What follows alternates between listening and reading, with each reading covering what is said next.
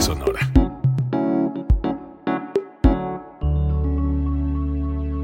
Código Libre.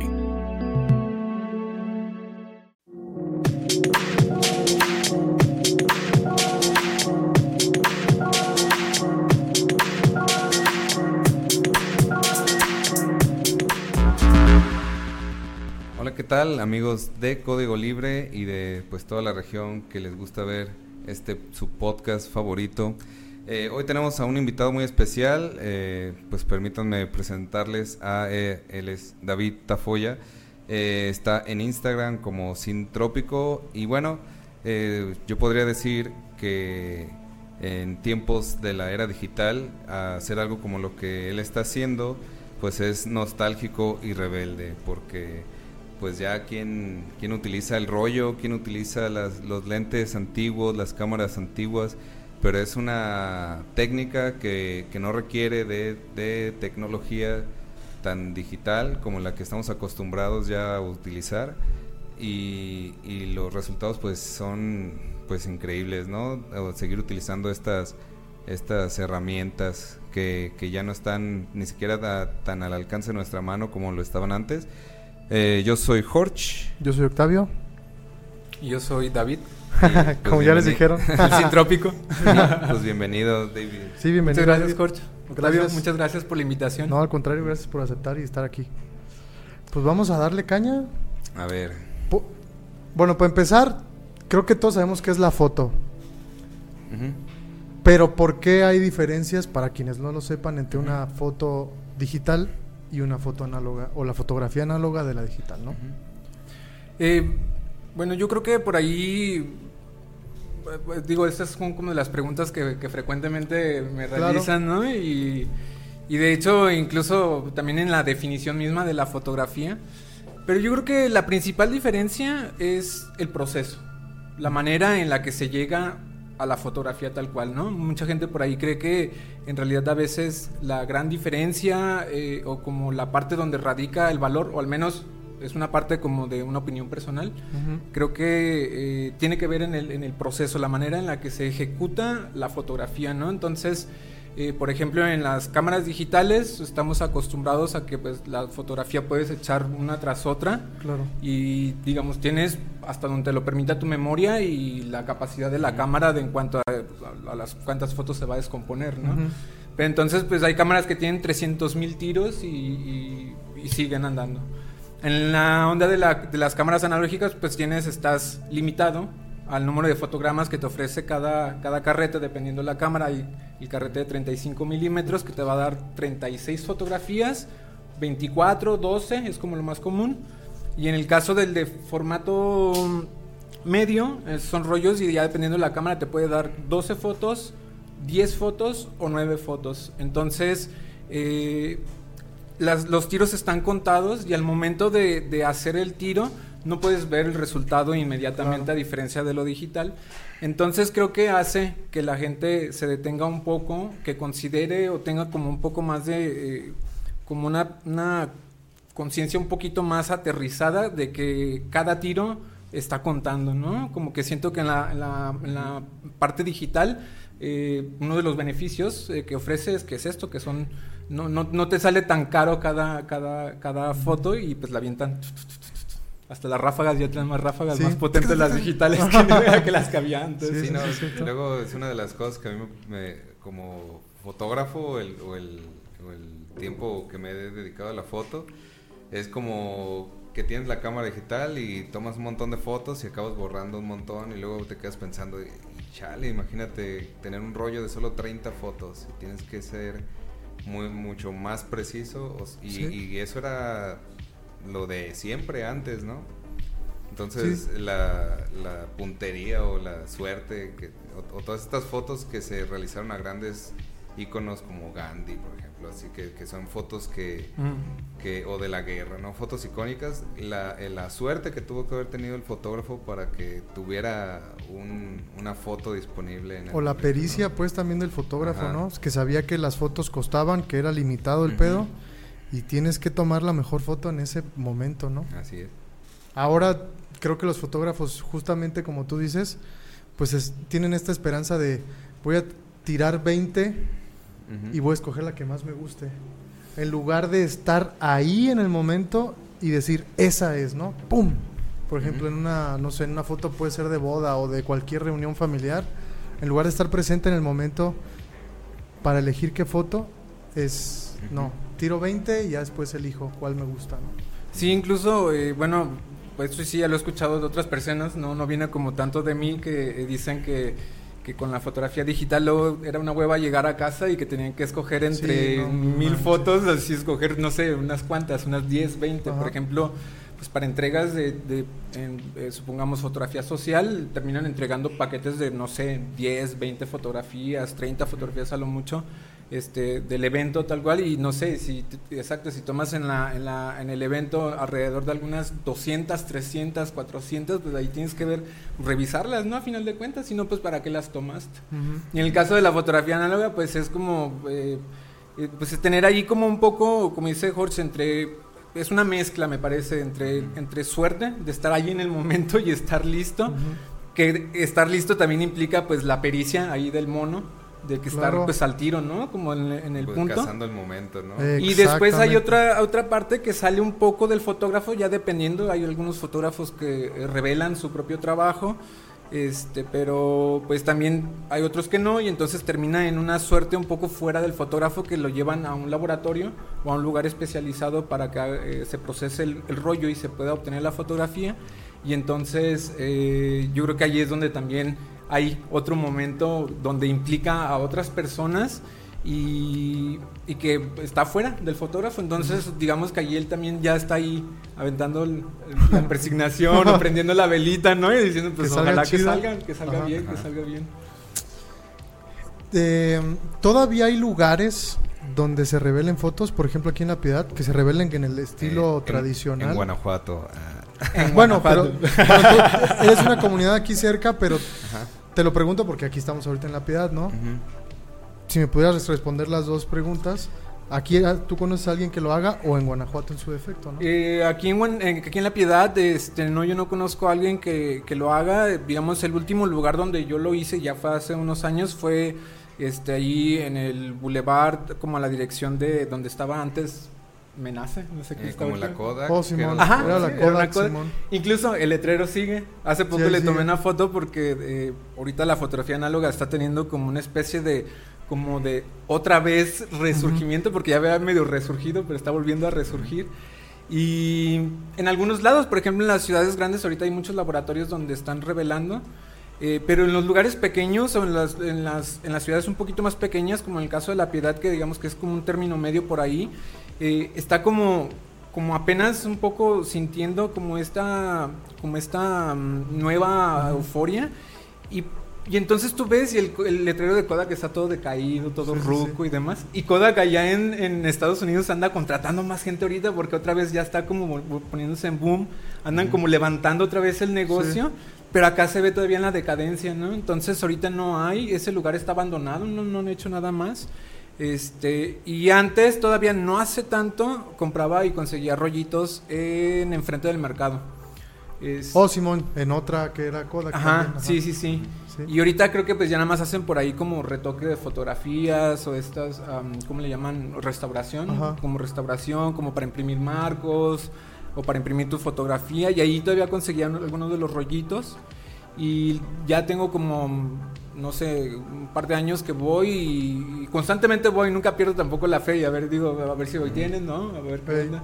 Y no, ya no, no manejan los rollos, supongo que pues no les pedían o algo así. ¿Y, lo- ¿Y tú los tienes que pedir por internet?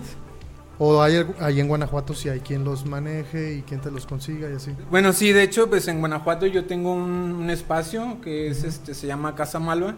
Es Por un eso- laboratorio. Por eso decía Ah, súper chido. No, pues luego, Sí, luego hay por eso decía. Guanajuato. El comercial. sí, este, tengo un espacio que se llama Casa Malva y pues prácticamente allí yo me encargo de procesar los rollos este, de la gente y a veces también de conseguir película para tener pues para ofrecer a final de cuentas a la, a la comunidad y creo que la idea surgió un poco eh, por la situación de que yo también veía que estaban desapareciendo o están cerrando como los lugares donde se hacía esto además de que me parece que hay como como una especie de nuevo, no nuevo concepto, pero tal vez como un nuevo público o algo así. Los lugares que era como muy noventerón para Ajá. revelar tu, tu, tu fotografía, pues ahorita ya en realidad da muchos... A la chaviza pues ya no le llama tanto la atención, ¿no? Creo que buscan como por ahí algún otro tipo de negocio que ya no se da como tan old school. Y entonces eh, en León incluso pues era, hay un, un lugar que cerró que se llama, bueno, se llamaba Photo Hill. Y, y entonces yo llevaba ahí mi trabajo. Y entonces cuando él cierra, después comienzo a ir a Macrofoto, que es el como era el otro que había. Y en Macrofoto, pues la verdad es que hacían un trabajo muy feo y muy horrible, ¿no? Así. entonces yo decía, seguro que yo, yo me lo puedo aventar mejor, ¿no? Seguro Sí. que puedo, seguro. Sí, o al sí. menos No, y mi sí, chamba, sí me ¿no? tocó Sí. como que los revelados de color ahí sí estaban medio... Sí, varios rollitos sí me tocó que unas fotos sí me las hicieron muy feitas por ahí. Te entregan en una bolsa así de plástico en NASA, ¿no? Así, Ujú. ahí los rollos hechos A bola. lo mejor sí. Y entonces ya fue que me animé y, y, pues decidí como poner este espacio para ofrecer eso de a- que se siguiera como la comunidad.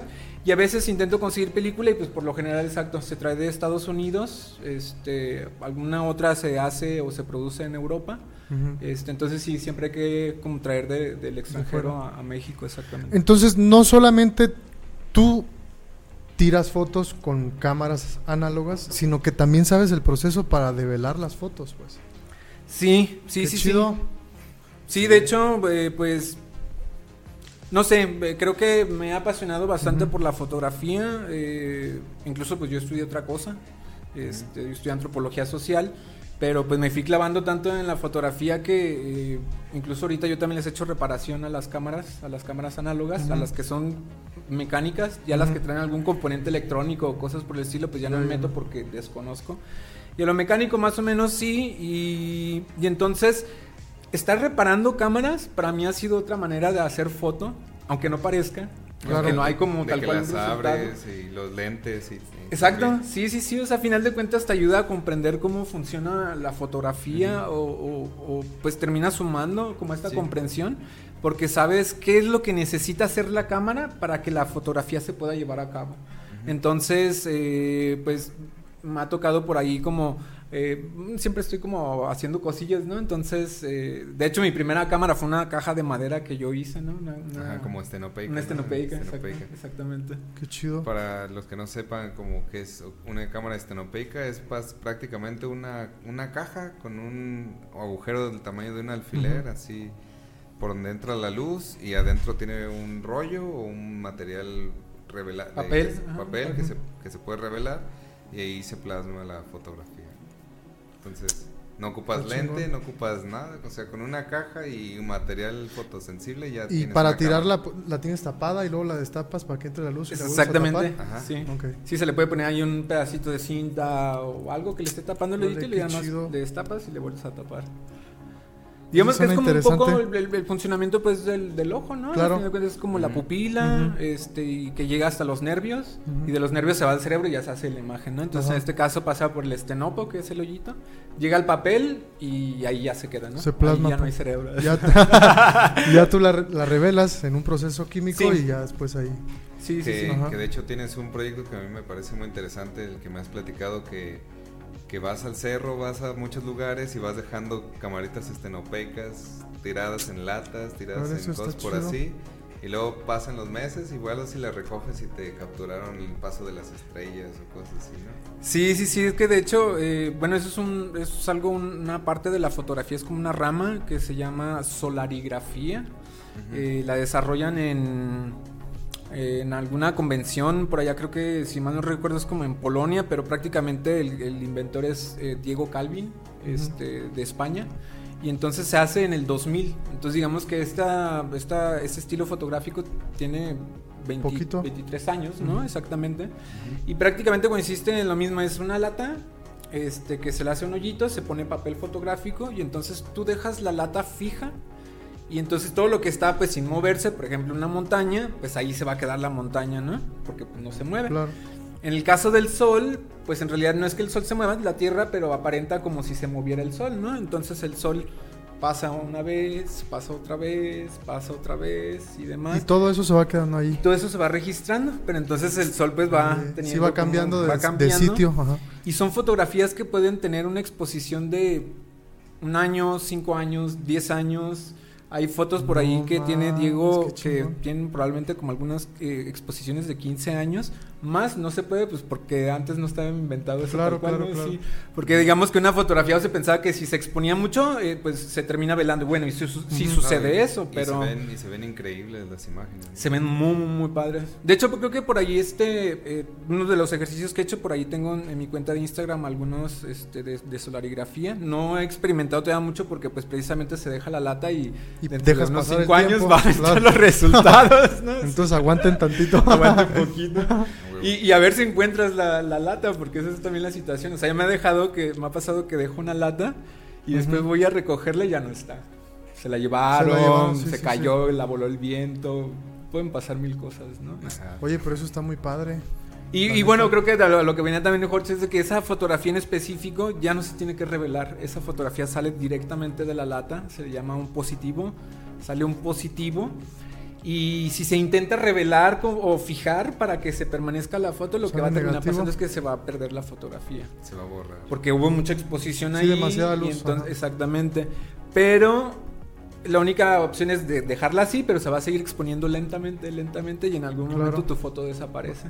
La única opción es tomarle una fotografía o digitalizarla. Digitalizarla. Lo cual hace algo, pues, una, una, una paradoja ahí muy Una chistosona. triquiñuela ahí. Sí, sí, sí. Exacto, porque termina siendo digitalizado. De hecho, yo el proceso que hago es revelar la foto análoga y luego se digitaliza. Entonces yo creo que algo importante de mencionar como en, en este resurgimiento de la foto análoga es que está también muy, está muy mezclado, ¿no? O sea, eh, la mayoría de las personas, la mayoría de los clientes, por ejemplo, pues en realidad quieren sus fotos análogas para subirlas a las redes sociales, que es termina siendo algo Ajá. digital. Eso es lo que te iba a decir, porque pues cómo la subes, se tiene que digitalizar de algún modo. No, y, y que sí hay todo un debate, también por ejemplo en la música de análogo contra digital, ¿no? Porque hay mucha gente que es muy purista, que dice, no, yo hago mi música en cinta y grabo Sí. con una... Grabo la batería en cinta y luego la mezclo y así.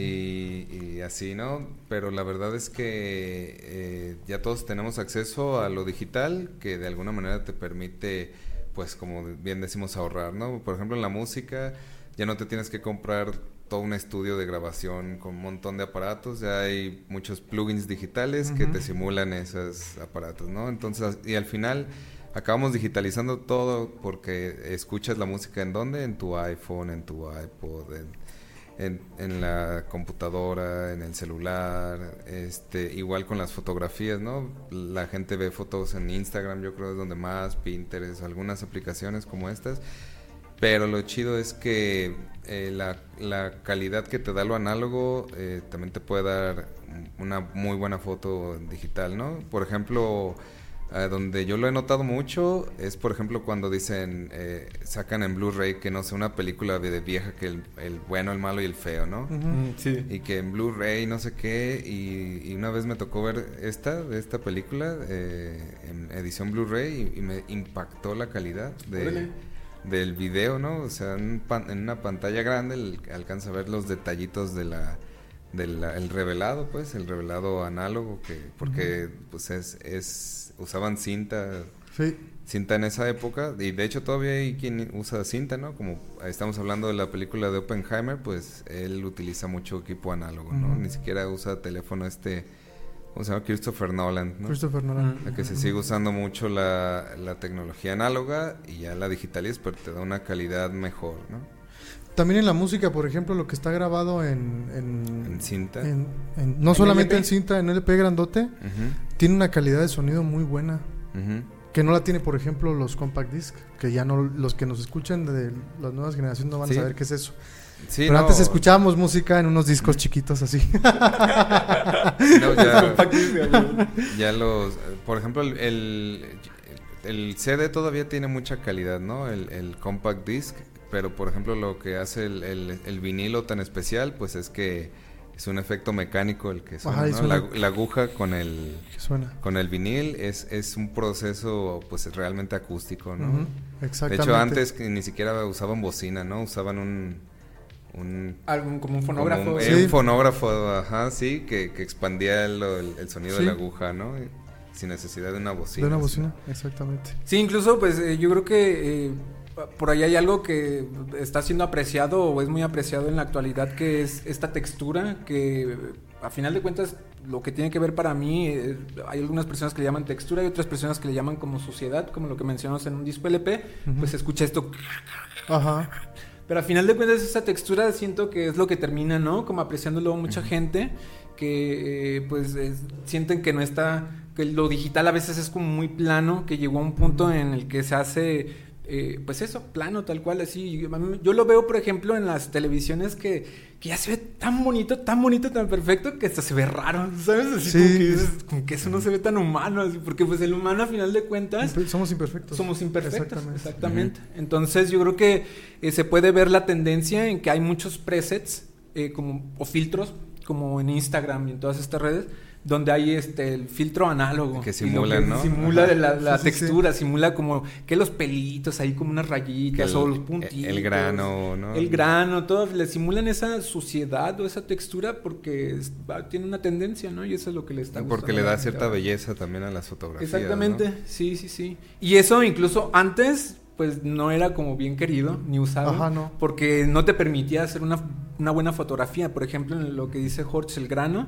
Eh, tener una fotografía con mucho grano o usar un rollo que te iba a generar mucho grano implicaba que al momento de ampliar, que era proyectar Ajá. para hacer ya una foto más, Más grande, tu negativo, este, no te iba a funcionar tan bien. Claro. O, o te iba a generar por ahí un, poquito más dolores de cabeza, ¿no? Vas a tener que estar retocando y así. Sí, pero ahora en realidad la gente es a veces lo que busca un poco, ¿no? Lo que quieren es que se vea el grano así y al final de Sí, cuentas, claro. porque ha terminado convirtiéndose en una parte de una estética o como de un concepto y entonces ahora se está incluyendo, ¿no?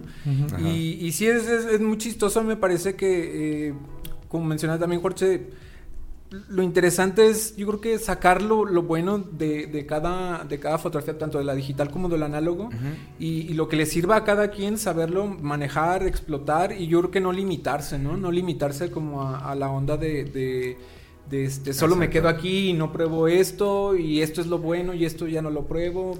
Sí, porque, es mezclar. porque al final es conocimiento, ¿no? O sea, podrás ser un fotógrafo muy bueno digital, ¿no? Y seguramente vas a tener un trabajo muy bueno, pero el hecho de abrir, un comodín, dices, una cámara vieja, eh, arreglarla, revelar un rollo, hacer el proceso químico, pues te va a dar un- como una especie de sabiduría y hasta, y hasta como una conciencia, ¿no? O eso de mismo que estamos hablando de tener 20 fotos, así, a ver, con 20 fotos de un rollo, a ver, ¿qué, qué, puedes ¿Qué lograr? puedes no? hacer? ¿Qué puedes lograr? Y, Exactamente. y- y probar ambas cosas yo creo que te hace mejorar como fotógrafo, ¿no? Hace que tu trabajo de alguna manera agarre una evolución o algo, un aprendizaje. Pues termina siendo como un, un conocimiento un poco más eh, holístico, ¿no? Este, yo creo que, como mencionaba, fotografía es fotografía y para mí, por ejemplo, un fotógrafo o un buen fotógrafo no va a ser el fotógrafo que si es análogo o es digital. Para mí el fotógrafo que va a ser bueno es el que el que le sabe a todas las fotos, ¿no? Si de alguna Claro. manera, al menos yo sería el que yo el que yo admiraría que si le dices, oye, ¿sabes qué es la foto con una caja? Simón, ¿sabes qué es la fotografía con eh, digital? Sí, ¿sabes qué es la foto análoga? Sí, ¿sabes qué es de tal formato, tal formato? O sea, si conociera como estos aspectos, entonces para mí en lo personal sería como un fotógrafo que eh, está teniendo el conocimiento de lo que es de verdad la fotografía, porque no va a importar el medio o la herramienta, lo que importa es eh, cómo llegar a, a una fotografía y entonces ahí es donde surgen incluso pues nuevas maneras de hacer fotografía porque hay unos que dicen bueno ya está esto voy a intentar hacer una imagen ahora a partir de esto no con, con los principios básicos que ya sé o ya conozco ahora probar e intentar algo nuevo Simón. Me decías que estudiaste antropología. Ahora vamos a pasar al, al saber un poquito más de ti. ¿no? Por- Ok. para, para la gente que nos está viendo, ¿cómo fue este camino de, de que te llevó hacia la foto? Pues eh, yo creo que hubo por ahí dos eventos que yo creo que eh, me marcaron mucho. Uno fue que eh, llegó un cuate de, de intercambio a la escuela donde yo estaba estudiando, en la, estaba estudiando en León, en la ciudad de León, en la Universidad de Guanajuato. Y llegó este cuate de intercambio y nos estaba buscando, bueno, yo no lo conocía, estaba buscando casa y por otros amigos, pues ya eh, termina coincidiendo conmigo. Y entonces él comenzamos a partir edificio, eh, eh, departamento y él hace foto análoga. Entonces yo veía que por ahí él andaba clavado y todo y, y ya más o menos traía por ahí como ligero interés en la fotografía, pero muy leve, ¿no? Así. Y entonces como que me daba curiosidad, me daba curiosidad, me daba curiosidad. Y este y después en un, un, este en un en una clase, no no era un evento creo, eh, más bien fueron los de la división, los de la licenciatura de Cultura y Arte fueron a mi edificio y nos llevaron un taller de fotografía estenopeica, precisamente de que con un bote de leche este pues se, arregla, se prepara y con eso hicimos unas fotografías. Entonces hicimos unos ejercicios y ahí mismo revelamos el papel fotográfico y me quedé alucinado, ¿no? Fue así de wow. Yo creo esa sensación de eh, ver cómo se genera la imagen a partir de una caja de leche, de materiales como muy pues, eh, básicos y reciclados. Este, entonces eh, me quedé muy emocionado y decidí meter de optativa la clase de fotografía, de cultura y arte. Y entonces meto la optativa, pero no tenía una cámara y no tenía dinero para comprarme una cámara. Y entonces este, yo dije, pero pues si se puede con un bote de leche. Pues sí. entonces empecé a ver y empecé a buscar, ya sabes, tutorial en YouTube, ¿no? Así. y entonces ya vi para hacer una de madera y me hice una cajita de madera. Y este, y ya sí, me preparé y para poner el rollito y todo. Y ya, ya se llegó el día de la primera clase, fui a la clase. Y entonces la maestra estaba, pues ya, eh, estaban ahí, ya habían comenzado como la clase y estaban todos pues haciendo una sesión de fotos, era como un pequeño estudio y tenían flash y, como algunas, este, eh, ahí, lámparas de iluminación. Y entonces ya me ve la maestra como que dice, "¿Y, pues, ¿tú qué onda, no? Sí. Y yo, no, pues vengo a aprender fotos, ¿no? Y, y la cámara, y yo, pues aquí, que no veas.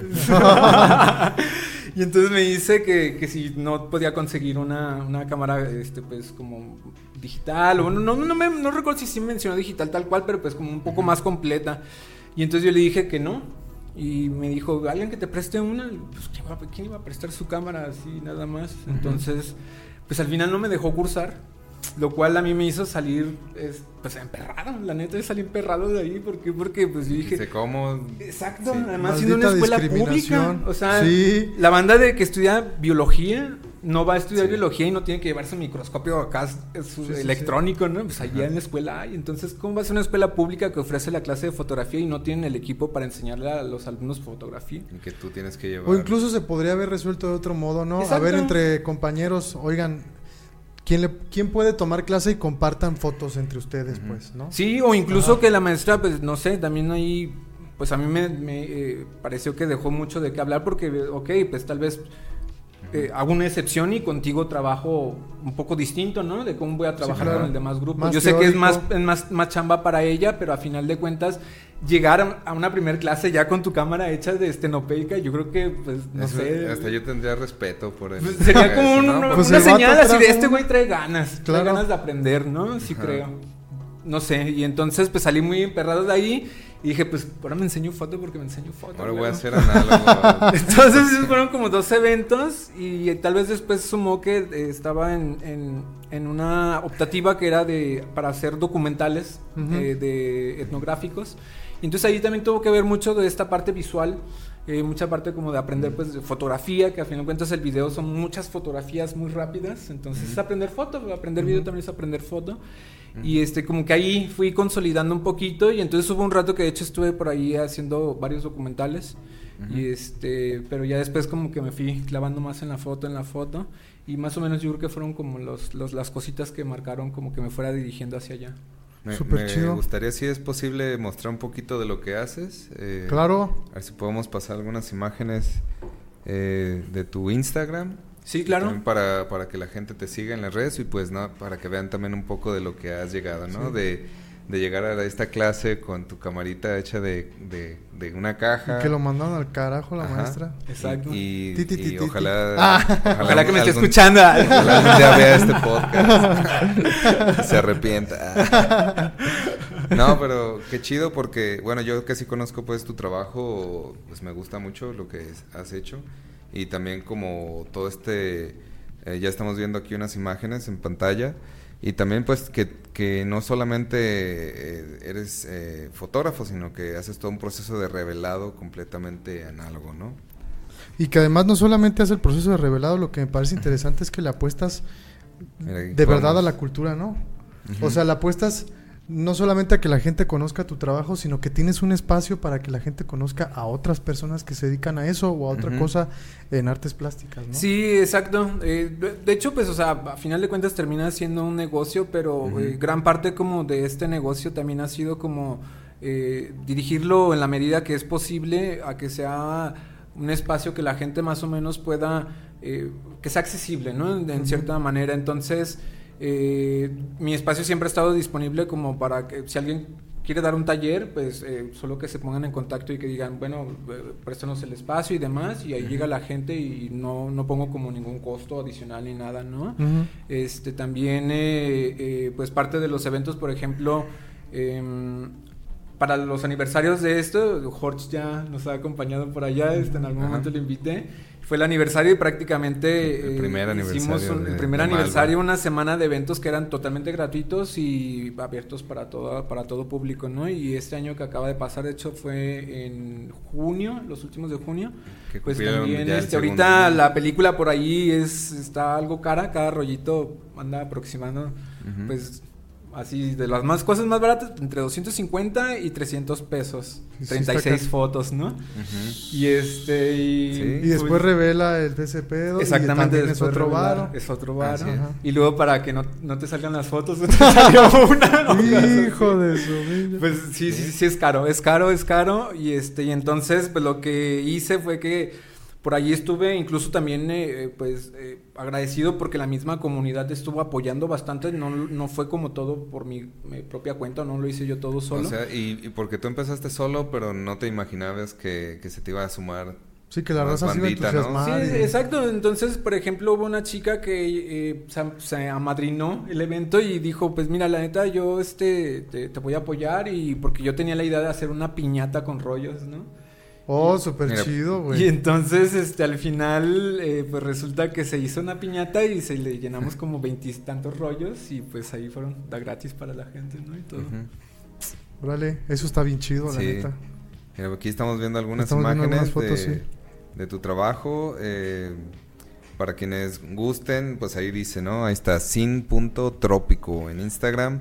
Y pues sigan, sigan. Mira, por ejemplo, ese efecto, ¿no? Puede que haya gente que diga, ¿cómo, cómo se logran esos, esos efectos, ¿no? Tenemos algunos como dobles exposiciones. Sí, de hecho, este, pues hay algunas fotografías que son Mira, dobles exposiciones. Por ejemplo, esas esa fotografía son, o sea, para que no sepa, es como dos fotos al- en el mismo rollo, misma. ¿no? En el mismo. Sí, de hecho, déjame ver si sí es esa o no. Hay una, ah, creo que está ahí al ladito, son como tres. Y la verdad esas fotos fueron este, un poco accidentales también. Eso sucede un poquito en la, o es un- más común, me parece, que en la fotografía análoga que en la digital. Que, este, que hay más espacio para, para, la experimentación. para experimentación o para algo también que está como fuera de tu control y termina siendo el azar del destino, digámosle, o de una eh, probabilidad o como matemática o no sé, ya depende de las creencias de cada quien, ¿no? Sí. No, pues sí. De Sí, hecho, o sea, algo que me gustaría mencionar es también no todas las fotos, o bueno, más bien, en algunas fotos eh, no, no contienen mi autoría total. ¿Por qué? Porque son fotografías que he hecho en colaboración con otra persona. Hay algo que ahí le llaman un film swap, que prácticamente es como compartir un rollo con otra persona. Mm. Y lo que se hace es que yo tomo el rollo y lo marco desde el inicio, como para dónde empieza.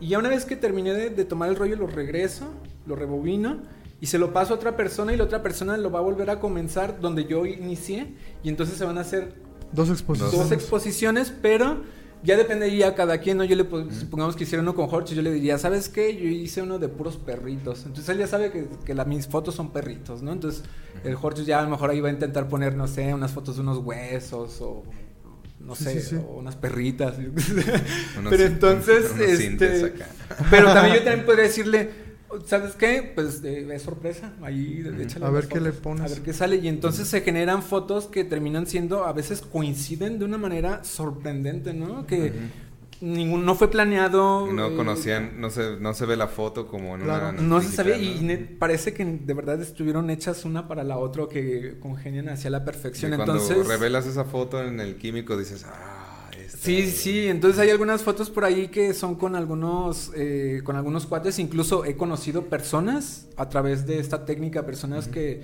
eh, nos hemos escrito por internet así nada más o que nos teníamos agregados y, y de repente eh, pues ya coincidimos, nos hacemos muy compas y todo y todo fue por compartir un rollito. Entonces yo creo que esa parte también me ha gustado mucho de la foto que incluso yo he estado por ahí construyendo un poco la definición de la fotografía para mí Ujú. y últimamente me ha gustado agregarle bastante que tiene que ver también con la manera en la que te hace relacionar con las personas. Más allá de que, que es escribir con la luz y todo esto, para mí ha sido como una manera en la que te hace relacionar con la gente. Y entonces, eh, para mí el film swap, su verdadero valor no es el resultado de la doble De la foto, exposición. claro. No, para mí está siendo Las relaciones personales. la manera en la que te vinculas con la gente a partir de eso. Es un pretexto para conocer nuevas personas. Eso está bien chido. Ajá. Y se forma una comunidad que le gusta este rollo y eso hace que, que haya más trabajo, más difusión y que, y que tampoco, y que también, eh, digamos, eh, se mantenga vivo, ¿no? Porque también hay, hay que ser honestos, está como eh, muy moribundo aquí en, en México este pedo de lo an- análogo, ¿no? Como dices, en Estados Unidos tal vez ya eh, empieza a ver hasta compañías que otra vez están fabricando rollos o así, pero acá en México como que somos muy de que no, es, es más práctico. Lo nuevo, el- lo nuevo, el teléfono, celular. el teléfono, así. Pero, pero yo siento que afortunadamente sí, sí va, va creciendo, va creciendo. Se y está este, generando esta comunidad Sí. y, y eso es algo bien chingón porque eh, se mantiene viva la llama de, Claro. de esto, ¿no? No, y si ya está en Estados Unidos, no tarda en el boom estar aquí. Así es. Porque así yo es diría siempre. Que, ya está, hasta cierto punto ya está. Y mucha de la gente que llega, por ejemplo, a mi laboratorio me, me- me han dicho, es mi primer rollo, ¿no? Entonces es gente que, que nació ya en la onda digital este y que están viendo esto y dicen, ¿qué pedo? O sea, eso... Sí, ni sí, siquiera de sí, chiquitos sí, que- vieron No, eso, exacto, ¿no? no, no les tocó Ajá, sí, sí, porque que- a nosotros yo creo que nos tocó pues eso, los, papás pues, ahí con las... yo las- todavía me acuerdo hasta de unas- Selva Mágica, no sé, bueno, yo Ajá. fui y te comprabas unas que costaban 100 baros, todavía me acuerdo. Eran desechables supuestamente, ¿no? Que nada más las podías usar con un rollo. Ah, yo las usaba con...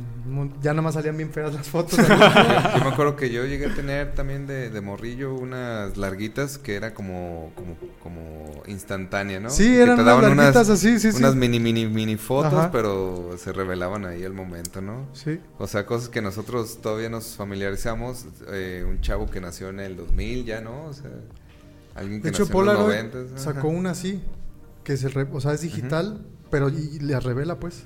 Así Ah, el- Ajá. de hecho, sea, incluso también con la onda de las, de las Instax Fujifilm, que, que por ahí no, digamos, están las Polaroid y las que son Ajá. Fujifilm, pero pues esas en realidad también, entre que morían, no morían, pero en realidad nunca se fueron, ¿no? Y este, y, y yo creo que esa transición de, de cuando llegó lo digital, como en la fotografía, fue como un momento por ahí que sucedió distinto en varios lados. En el caso de México, a mí me parece que el contexto fue que eh, llegó la fotografía digital y fue de, a ver, llegó una opción que está siendo más económica, que viene pues a reemplazar, ya no vas a tener que estar comprando rollos, no vas a tener que estar Claro. revelando y entonces muchos fotógrafos pues por las mismas condiciones que sabemos de México, que siempre ha sido pues Claro. un país ahí denominado tercermundista y demás, este de la jungla, dicen otros, eh, pues terminaba siendo como una buena opción, ¿no?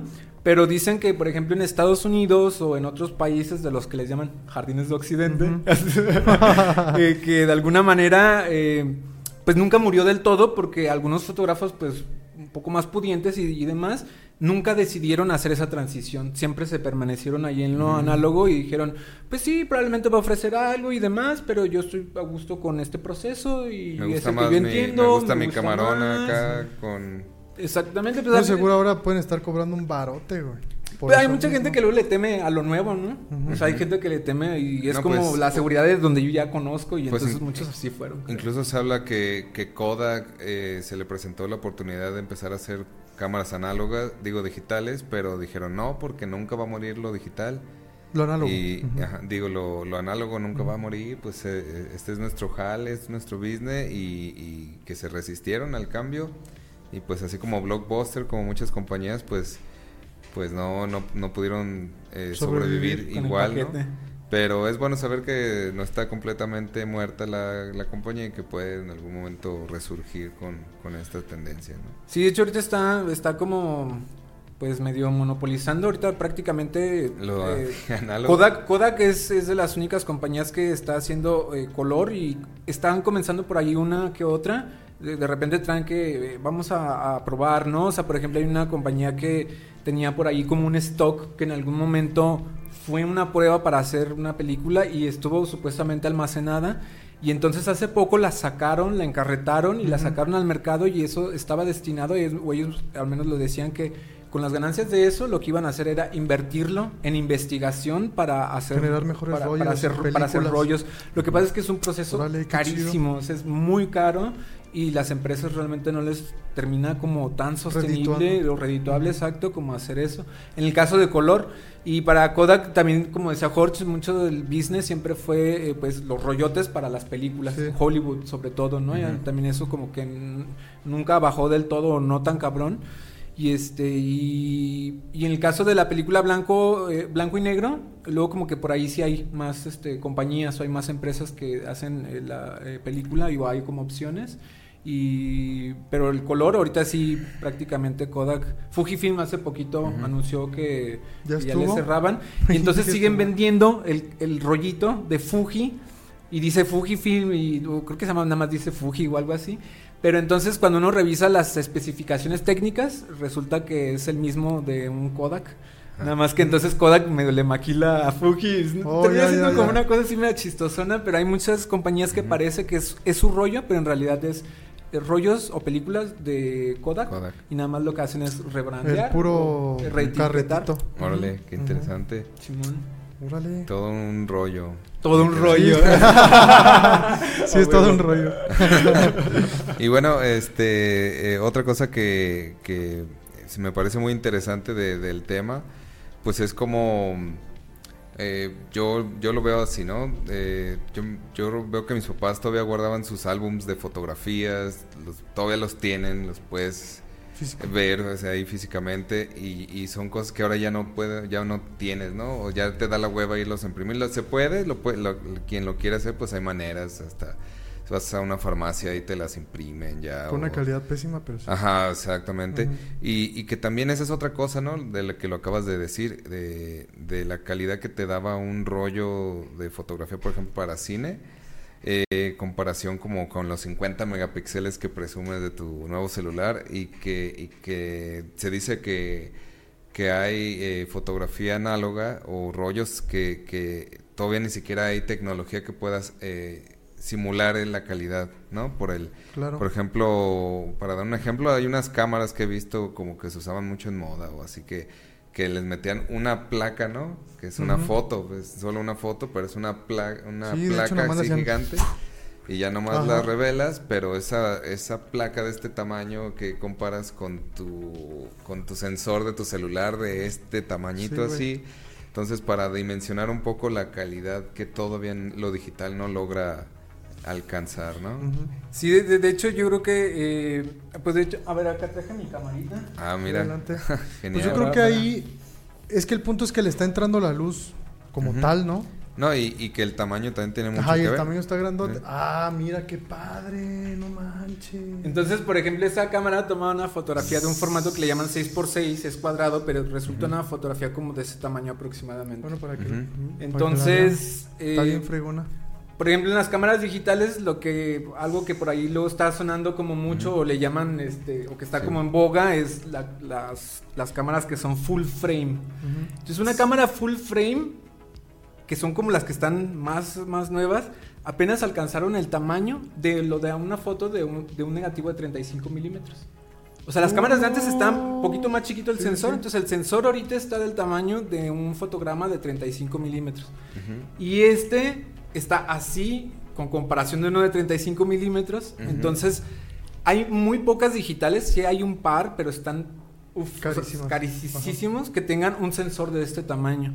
Eso implica que tu archivo nativo, por así Claro. decirlo, está como dos o tres veces más grande y a partir de ahí todavía lo puedes ampliar y lo puedes hacer Ujú. muy entonces por ejemplo estas fotos que dice Hortz de estas que son placas este está haciendo como tu No, imagínate, lo, pu- nativo, lo pues, amplías pues, y nunca sí, se sí, va sí. a ver el pixelado, nada, Así pues. es. No, yo creo que más bien no, vas a alcanzar un papel tan grande Para o que un lugar donde revelarlo. que- Sí, exacto. Sí, que, que es algo que yo recuerdo mucho de mi maestro de fotografía, es que, de- que decía, pues es que aunque le metas a un celular 100 megapíxeles, sigue siendo un sensor pequeño Sí. y el, el megapíxel es más como la digitalización que te puede hacer un zoom o una expansión a la imagen, pero... Una pero- proyección. Ajá, una De- proyección. De, hecho, el ejemplo más claro es el cine. O sea, nosotros no veíamos una película pixeleada en el cine, ¿no? Y No, terminaba no. siendo fotogramas de 35 milímetros, muchos foto- fotogramas, y se termina viendo pues en una pantalla gigante porque está proyectándose y se amplía a un grado que pues no pierde, no pierde No esa el- no resolución. se ve El pedo era la película que se usaba, ¿no? Más bien, el lienzo sobre el que se está pintando la... Exactamente, sí. Que, que se veía pues ahí el ruido de los píxeles. No eran píxeles, ¿cómo le llamaste? Pues, Textura. el El grano, grano. la el textura, grano el grano, todo llamar, esto ajá. que se veía. Supongo que con investigación, si sigue el boom, se va a llegar a tener una película pues, súper fregona. Ujú. Esperemos. Esperemos. Mejores. Que a Sí. lo mejor ya no van a tener nada de esto, ¿no? Sí, porque a, pesar de que haya llegado la era digital, es bueno saber que se sigue avanzando en esta tecnología aparentemente que no se utiliza, pero yo digo que si vas al cine vas a seguir viendo eso, o sea, si vas a ver una película, eh, eh, la mayoría de las películas que se hacen, por ejemplo, para IMAX son hechas con rollo, ¿no? Todavía. Sí. De hecho, las de formato de IMAX, que todas son de las pantallas más grandes, son eh, como rollos para estos que son así muy más, más chonchos, pero eh, pues largos, muy, muy, muy largos, ¿no? Este, pero sí, a final de cuentas. Y bueno, esta camarita, por ejemplo, pues es de, creo que es de aproximadamente 1967. Entonces, eh, pues no usa baterías, sigue funcionando a la perfección. Y esa parte yo creo que también eh, a mí me gustó, me llamó bastante la atención porque, eh, pues, digamos que las cámaras que andan no le hemos comprado ninguna a Canon o a. Nikon. Las cámaras que vendieron ya le sacaron su ganancia. Ahorita, Sí. si se la compras a alguien, se la estás comprando a esa persona, ¿no? O sea, ya no va directamente dinero a ninguna otra persona. Este, entonces, les estamos dando vuelta, les estamos dando vuelta. Y a diferencia de las digitales, esta, por ejemplo, pues como con el paso de los años y si sigue funcionando, pues termina siendo como estos objetos de apreciación como Claro. a, a lo, a, lo, a lo antiguo, un poco a la nostalgia, ¿no? A lo nostálgico y entonces eh, pues sube su valor y las digitales, o sea, sale el siguiente año y ya sacaron una que le sumaron un botón y la tuya ya vale menos, Sí, sale sí. otra que ya le pusieron dos botones más y ya vale menos y cada vez va de, de, de- de- No, y- depreciándose, va No, y depreciándose. que ves los precios también de las cámaras eh, full frame, por ejemplo, y andan entre 30, 40, Sí, están bien caras. 50. Que, que tomas, te vendrías gastando casi lo mismo, en- o mucho menos, en, en buscarte alguna buena cámara. Sí. Ya lo que yo quería rollo, ¿no? preguntarte, obviamente se ha vuelto a valorizar este tipo de cámaras. Sí. Y se ha vuelto a, a apreciar en el mercado, pues. Sí, sí, sí. De hecho, eh, yo creo que por ahí ya hay algunos modelos que están ya como muy exageradamente. Ya ha sucedido incluso por este, artistas famosos y demás, ¿no? Porque de Ah, repente usan y que en alguna pasarela alguien sacó una Contax no sé qué y pum, los precios empiezan a ponerse para arriba y para arriba y para Sí. arriba y es una locura de verdad. Por ejemplo, esta cámara, eh, tal vez algunos eh, conocen a alguna fotógrafa que se llama Vivian Meyer, que fue una fotógrafa de Nueva York, si mal no recuerdo. Era una niñera y era muy buena fotógrafa, no conocían por ahí sus fotografías hasta después que ella ya estaba muerta y todo, por ahí se las encontraron las fotos en un garage. Y son fotos muy, muy chéveres y, y hacía muchos eh, como pues selfies, ¿no? Que- que- como autorretratos que se topaban algunas reflexiones en la ciudad y se veía que traía una camarita como esta y entonces eh, además de que ya era una cámara buena y todo, pues eso también como eh, ciertos fotógrafos reconocidos y, y de- y- y demás que, lo, que le han usado estas cámaras, pues como que también le van agregando, le van agregando como ciertos valores. Y este y a final de cuentas, pues como tú mencionas, yo, yo cuando co- compré esta, por ejemplo, dije, pues es una inversión. sí, Claro. Al día de mañana va a valer más, ahí ya si me enfermo o algo, pues ya vendo la Ahí está cámara. la ¿no? cámara. Sí, sí, sí. No, y, y está chido, puedes encontrarte con camaritas así que hasta uno Está muy dice perrona. nada que ver con las que estamos acostumbrados, ¿no? Pero bueno, a veces también, eh, perdón, este, No, no, no, dale. a veces que saco esta y esta es la, la que anda de consentida una semana, pero luego a veces saco la que hace poquito tenía una que se llamaba, yo le, la bauticé como la Uniceflex. Porque era de Unicel, ¿no? Es un. Unicel Ajá. que me encontré en la basura. Uniceflex. Y entonces sí lo reciclé, me armé una cámara de Unicel. Porque no tenía de, de placas para hacer fotos de este tamaño, no Ujú. tenía ninguna, de hecho no tengo eh, tal cual así como una en forma, y pues decía, pues, ¿qué, qué hago? ¿Qué hago? Pues una Unicel, ¿no? Yo la construyo y ahí ya este, me puse a hacerla y este, y sí, sí, te diré, por ahí algunas, tengo algunas fotos. Ujú. Y este, y a veces esa se convierte como en la de la semana o la favorita, de repente una, por ahí una compacta que me compré en un tianguis, de repente pues una ya, una reflex de 35 y luego regreso esta otra vez y, siempre les voy como dando vueltas, cosas así. Por ejemplo, para aquellos interesados en, en- en conseguirse algo así análogo, pues tenemos también varias opciones, ¿no? Si te metes ahí a investigar, yo por ejemplo ubico esta compañía que se llama Lomo, Lomography, Lomo, que creo que es una compañía, creo rusa, no sé bien, que, o, o ya la han de haber comprado, pero que empezó como que en Rusia y hacían camaritas de plástico, ¿no? A un dólar al principio, pero ahorita se, eh, se volvió como moda o vol- se estaba como estaba y, y ya cuestan más de un dólar. Pero están muy chiditas también estas, estas cámaras y porque hay de varios tipos, ¿no? Que ojo de pez he visto para cierto tipo de fotografías. O sea, como para aquellos que digan, bueno, pero sí me late, pero do- ¿dónde encuentro? O, o tú qué les puedes decir a todos O no, aquellos... o, o no puedo comprar algo tan Ajá. caro todavía, ¿qué puedo hacer? Ajá, o cómo Ajá. empiezo, o, o por dónde, o así, en base Sí, a sí, qué de- presupuesto. De, de- de hecho, justo como mencionabas, este que eh, los orígenes fueron, fueron rusos, de hecho los orígenes nada más era Lomo, y ya ahorita sí ya es Lomography. Ajá. Pero cuando era Lomo y como otras cosas que en su momento hicieron los rusos, este, pues fue como esta manera de intentar medio democratizar, pues, este, como ciertas cosas, ¿no? Por ejemplo, eh, hay muchas cámaras que hay la versión rusa que es muchísimo más barata y están idénticas, pero idénticas porque agarraban modelos, los copiaban y los sacaban súper baratos, ¿no? Los chinos. Eh, algo, algo así como los chinos de, de- esa época. Y entonces, este, intentan hacer un poco eso con la fotografía y generan como, el, digamos, lo lomo era como una, un grupo, toda una tendencia muy similar a lo que intentó ser en su momento Dogma 93, 73, Ajá. 93 con Lars von Trier, que pues era como que tenían incluso un decálogo, ¿no? Y como una manera de hacer cine. Entonces los lomo tenían, eh, hasta la fecha creo que se siguen, pues hay como una manera de cómo hacer la fotografía lomo y entonces es como una fotografía un poco más relajada, más despreocupada, más experimental, como de no te claves en ser un fotógrafo súper profesional, ¿no?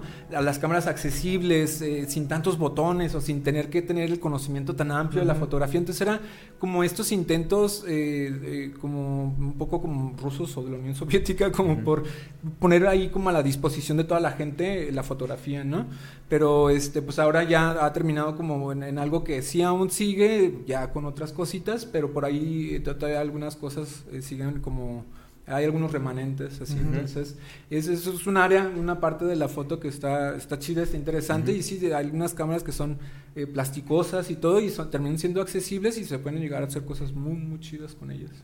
Ahora, si, si se te complica conseguirte una lomo o comprar por internet, pues hay varias opciones, ¿no? Puedes de ir a, puedes ir a alguna casa de cambio, me imagino, o, o buscar...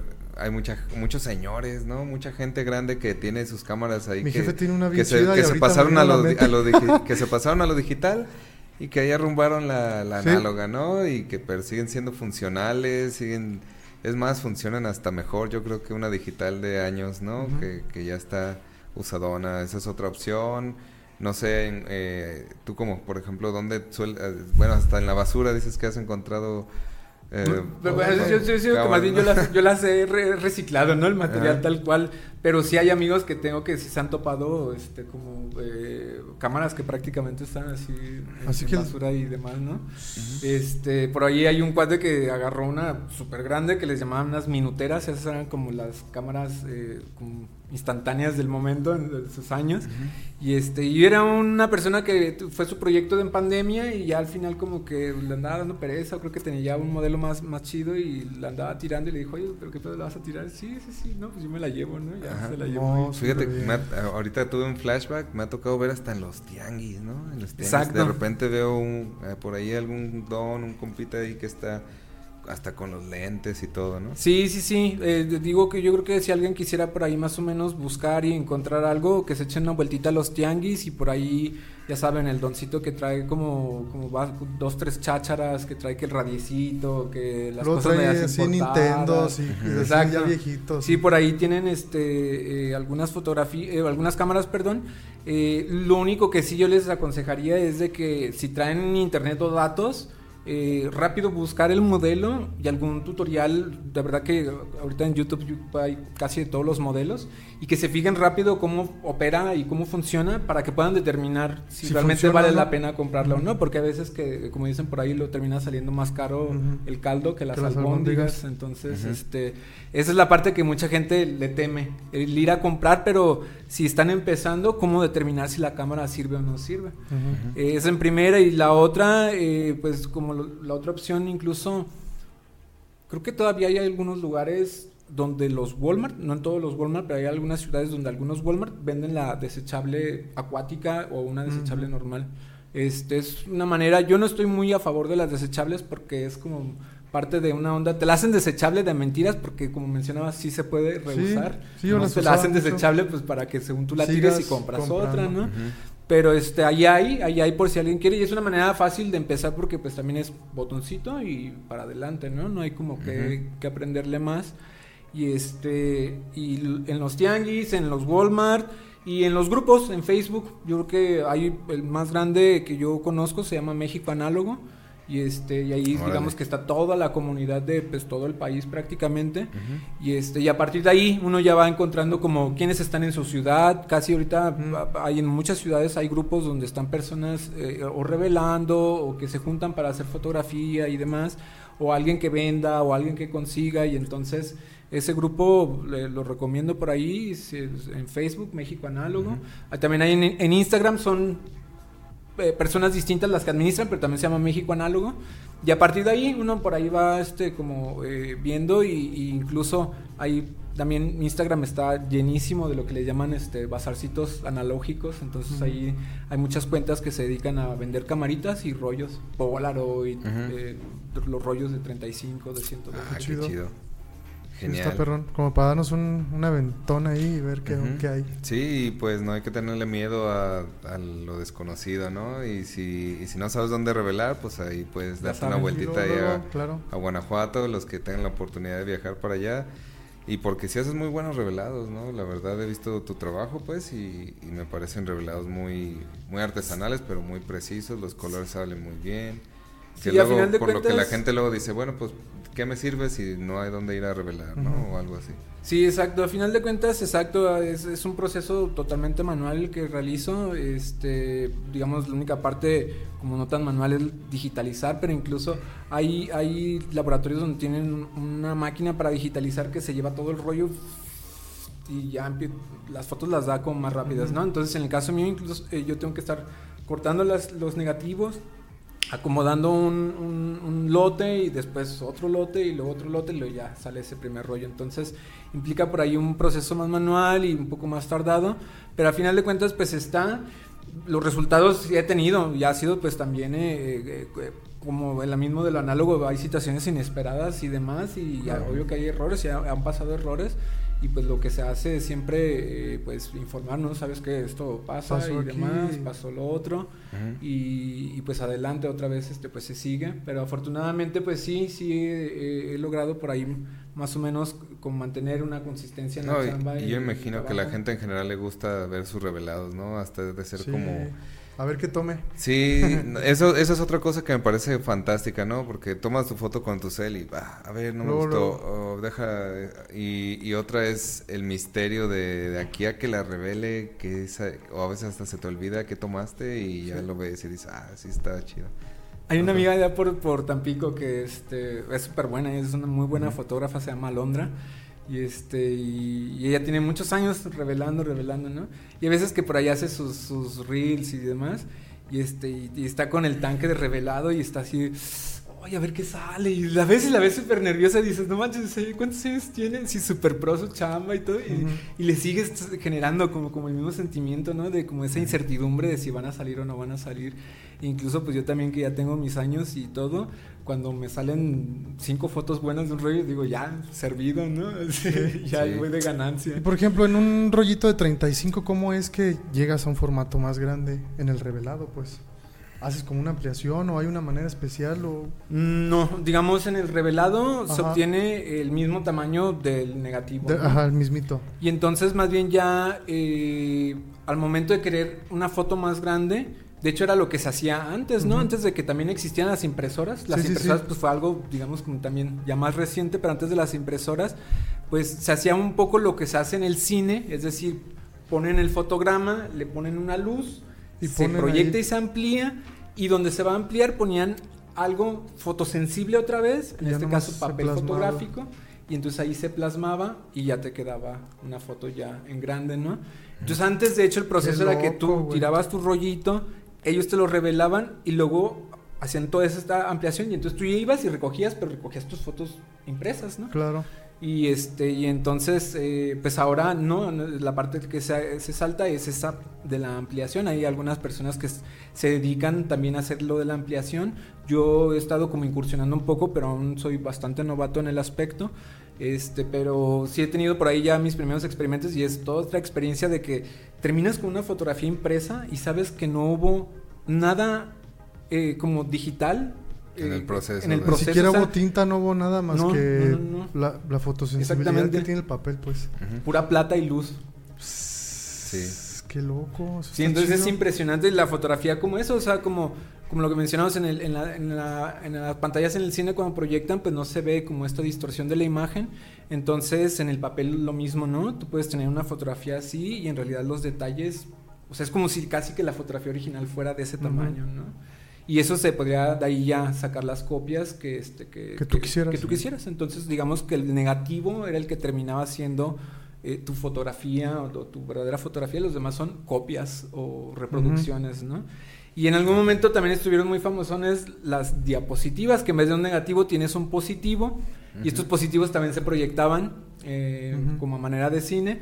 Eh, hay gente que luego tenía ahí. De hecho, esos luego los topas son más comunes a veces que ni las cámaras que te venden en los tianguis, así, el proyector de slides. De, Los que usábamos en la primaria, güey, así. O los, que te vendían en el cine, que en el circuito, que te ponían acá. Oh, Simón, Simón. ¿Sabes? O sea, era lo que hacían los, los, fotógrafos, te tomaban foto a la gente ahí en los circos, se iban a revelar en pura chinga. Regresaban, ah, pues cortaban y acomodaban en los, en los, y te ponían tus como estos visorcitos y ya ahí salías ahí con la familia así. Ahí, ¿no? con las palomitas en el circo acá. Sí, sí, yo sí me acuerdo de esa, de esa, sí, sí pasado. Yo tengo todavía varias en casa de mis papás, de esas madrecitas así, güey. Y no, y de hecho en ciudades como Guadalajara o así todavía vas a algún lugar y, y pasa el don con su Fuji y, eh, la foto, pa, y te la revela al instante, ¿no? O sea, está chido saber que, que es una tecnología que se sigue utilizando, pues y que es eh, y que es y no todo ha sido todavía sustituido pues por lo digital, ¿no? Quisiera aprovechar pues que ya nos estamos acercando un poquito al final, eh, para leer algunos saludos. Aquí tenemos a Eduardo Centeno y saludos a todos. Saludos.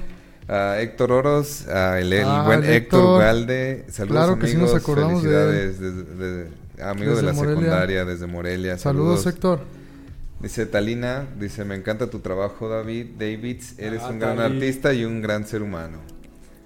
Luego dice, Ira Jorge, el Sánchez, Ira. El, Jorge Álvarez, saludos, buen David, chido, pro. Ah, huevo, huevo, El Rodrigo Ibarra también siempre nos manda saludos y dice, saludos, jóvenes.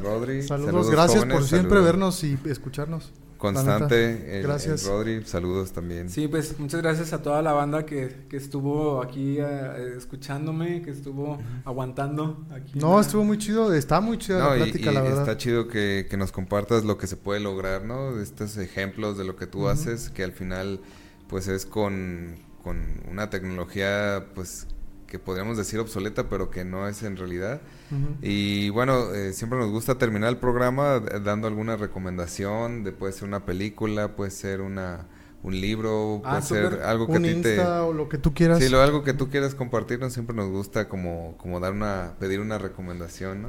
Va, va, va. Sí, de hecho yo cuando por ahí eh, luego tengo Ujú. como cursitos de foto o algo, siempre eh, inicio Ujú. con algo un poco fuera de la fotografía. eh, yo creo que hay un escritor que a mí me gusta mucho, es, eh, bueno, se llamaba, porque ya fue, es Reinaldo Arenas, era cubano, disidente, este, y al final murió en, en- en Nueva York de, de SIDA. Bueno, en realidad creo que se termina suicidando, pero tenía pues, SIDA. Y este y tiene un poema eh, en específico que se llama Sonetos desde el infierno. Probablemente es yo creo que de mis preferidos. Y chéquenlo, revísenlo. Reinaldo Arenas, eh, escritor cubano. Muy bien, lo vamos a hacer. Pues tú merengues. Bueno, yo quiero recomendar esta película que, que vi hace ya algunos meses, pero sí me latió, la verdad. Sale Johnny Depp y se llama, eh, en español se llama El síndrome de Minamata, ¿no? Pero también se puede encontrar como El fotógrafo de Minamata. Ok. Y, y trata de la historia de, de un fotógrafo de japonés que, que va a una comunidad que está siendo afectada por una empresa que está tirando muchos desechos. Y, y es un periodista que es de hecho del New York Times, uno de estos mamalones acá. Y lo mandan al área a, a hacer sus, A sus documentar. fotos, porque él ya casi estaba a punto de retirarse, ¿no? Y, y hace unas fotos increíbles eh, con trabajo análogo, pero tú ves todo el esfuerzo que conlleva, ¿no? Y la protagoniza bien chido Johnny Depp. Nada más yo creo que debe haber salido en su época de, de baneo, pero es muy buena película. En su época de baneo. Qué mal pedo.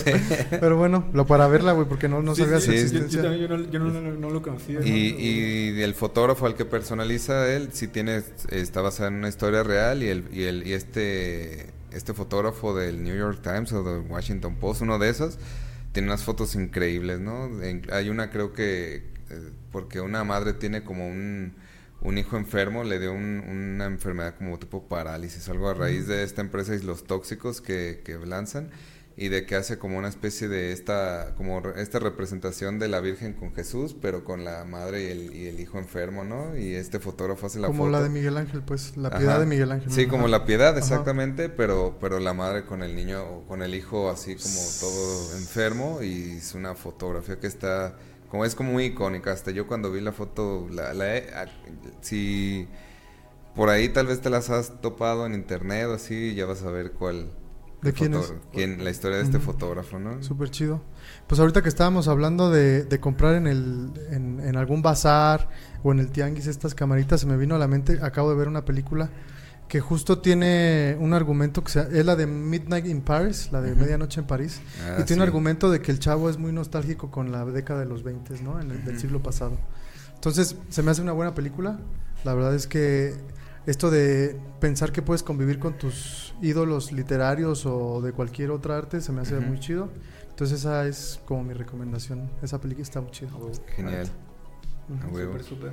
Y pues muchísimas gracias por haber ah, venido y, y compartirnos toda tu, tu sabiduría del análoga, ¿no? Sí, no, muchas pues gracias. eh, de verdad yo soy el agradecido con ustedes, este, aquí también con el espacio y pues cuando gusten, yo estoy aquí Ujú. disponible para cotorrear. Si nos puedes aventar otra vez tu red social y tu espacio para que lo busquemos y también vayamos, ¿verdad? Sí, este, en Instagram estoy como sin trópico, Ujú. sin punto trópico y el espacio del revelado es Casa Malva. Casa Eh, Malva. Está como Casa Malva Lab o algo así, Casa Malva yo creo que aparece y en Guanajuato, en el centro, ¿Y, el parecer también hay en León o no? O- Eh, ahorita en León, este, no, ahorita este, no, no está como Ahorita disponible está. porque este tenía un socio, no es que él ya se dedicó como de 100% a las bodas, porque hacemos otras cosas por lo general, y entonces ahorita no, no está como activo, pero este, había estado trabajando un buzón que ya próximamente vuelve a activarse. Ah, súper chido. Ah, ok. Va que va, va que va. Excelente. Pues ya saben, yo soy Octavio. Y yo soy Jorge Y acá el Sintrópico. Pues nos vemos los jueves a las 7. y esto es Tu Voz.